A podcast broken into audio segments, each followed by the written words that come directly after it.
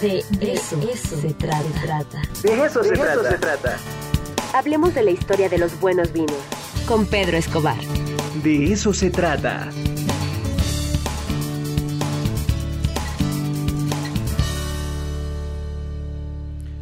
Y ya anda por ahí Pedro Escobar. Pedro, ¿cómo estás? Buen día.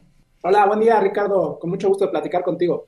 Gracias, gracias Pedro. Pues a ver, ¿qué nos traes el día de hoy? ¿Sobre qué vamos a hablar? Vinitos.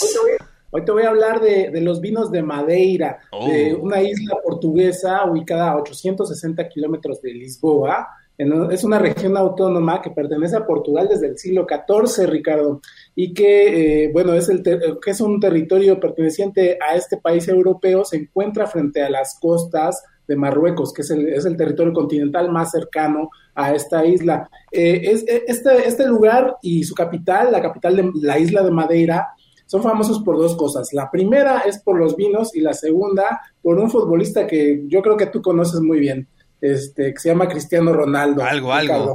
Lo he escuchado en algunos lados de él, ¿eh? No mucho.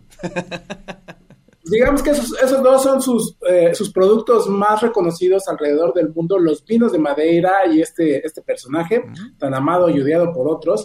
Pero bueno, centrándonos en el tema de esta, de, de esta semana, te hablaré que pues, la ubicación geográfica de Madeira pues, representó un punto de mucho interés para los navegantes, tanto portugueses como ingleses. Los, lo- los británicos siempre han tenido un aprecio muy especial por los vinos de Madeira, que se caracterizan por ser vinos potentes, que son enriquecidos con 10% de alcohol. eh, frecuentemente usan brandy para este añejamiento y tiene una historia bien interesante. Eh, el, vino, bueno, las primeras vides para vino llegaron a Madeira en 1419, pleno siglo XIV. Los portugueses observaron que el vino de las barricas, que se iban en estos largos viajes, porque este punto, esta isla estaba en el, punto intermedio entre los viajes entre África y América.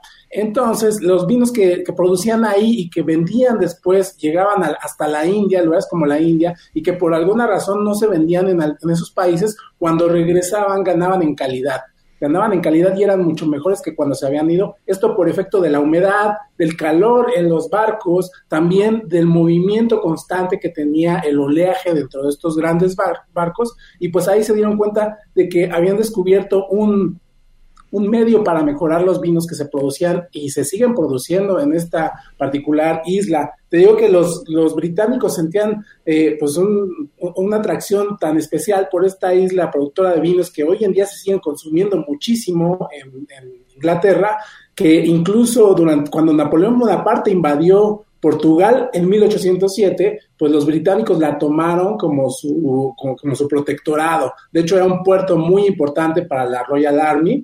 Y de hecho, un, un intento de comprar esta isla por parte de la corona británica en 1815. Eh, bueno, al no, al no concretarse esta compra, esta adhesión al, reino británico, pues los británicos empezaron a, a abrir muchísimas, muchísimas eh, destilerías, bodegas vinícolas con nombres de familias netamente eh, inglesas que hoy en día siguen funcionando y que datan del siglo XVIII. La verdad es que es muy interesante este vino de Madeira y cuando puedan ustedes toman, tómenlo, eh, se, se, disfruta muchísimo frío. Hay, hay distintos tipos de vino, pero el más, el más característico es el fortificado, el que viene muy bien como un postre después de una gran comida o, o fresco con un poquito de, de, hielo. Así se suele tomar este vino que... Se me antojó muchísimo, de... además por el calorcito que ya está haciendo, ¿no? Como que se antoja, este, digamos, una sobremesa con un buen postre, ese vinito al aire libre, maravilloso, ¿no, Pedro?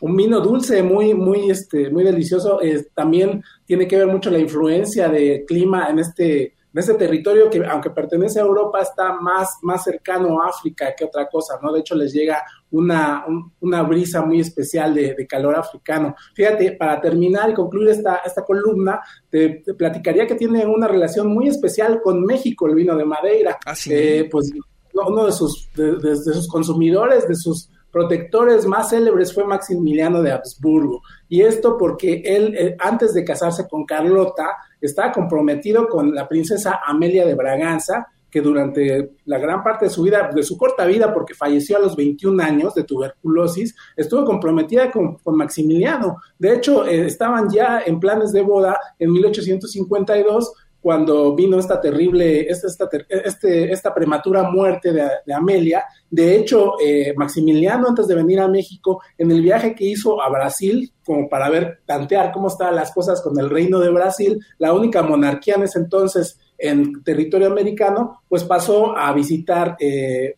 esta isla de Madeira y se dice que en los, en los banquetes que se celebraban aquí en el castillo de Chapultepec, siempre acostumbraba a servir estos vinos de Madeira en honor a su, a su viejo amor, el verdadero amor que tuvo Maximiliano de Habsburgo, lo cual, como te imaginarías, ponía furiosa a, a Carlota, la volvía literalmente loca. Entonces me imagino que Fernando del Paso le sabía súper bien a todas esas historias, ¿no? Así es, Ricardo, sí, sí, sí, uno de sus favoritos eran, eran estos vinos portugueses, en general el viño verde, el porto y este, el madeira del que hablamos esta tarde, esta mañana. Sí, hombre, ¿por qué no fuimos amigos, invitados de Maximiliano a esas comilonas? Se ve que se pusieron buenísimas, hombre. Así es, Ricardo, sí, sí, pues todavía, eh, eh, sucesos que todavía podemos revivir a, partir de la imaginación y de los, pues, los registros históricos que quedaron para la posteridad. Así es. Pedro, pues te agradezco como siempre, muchísimas gracias. Ya vienen los libros en camino, ¿eh? Así es que pronto estaremos charlando sobre tu más reciente libro. Te mando un fuerte abrazo. Un abrazo, Ricardo. Nos escuchamos la próxima semana.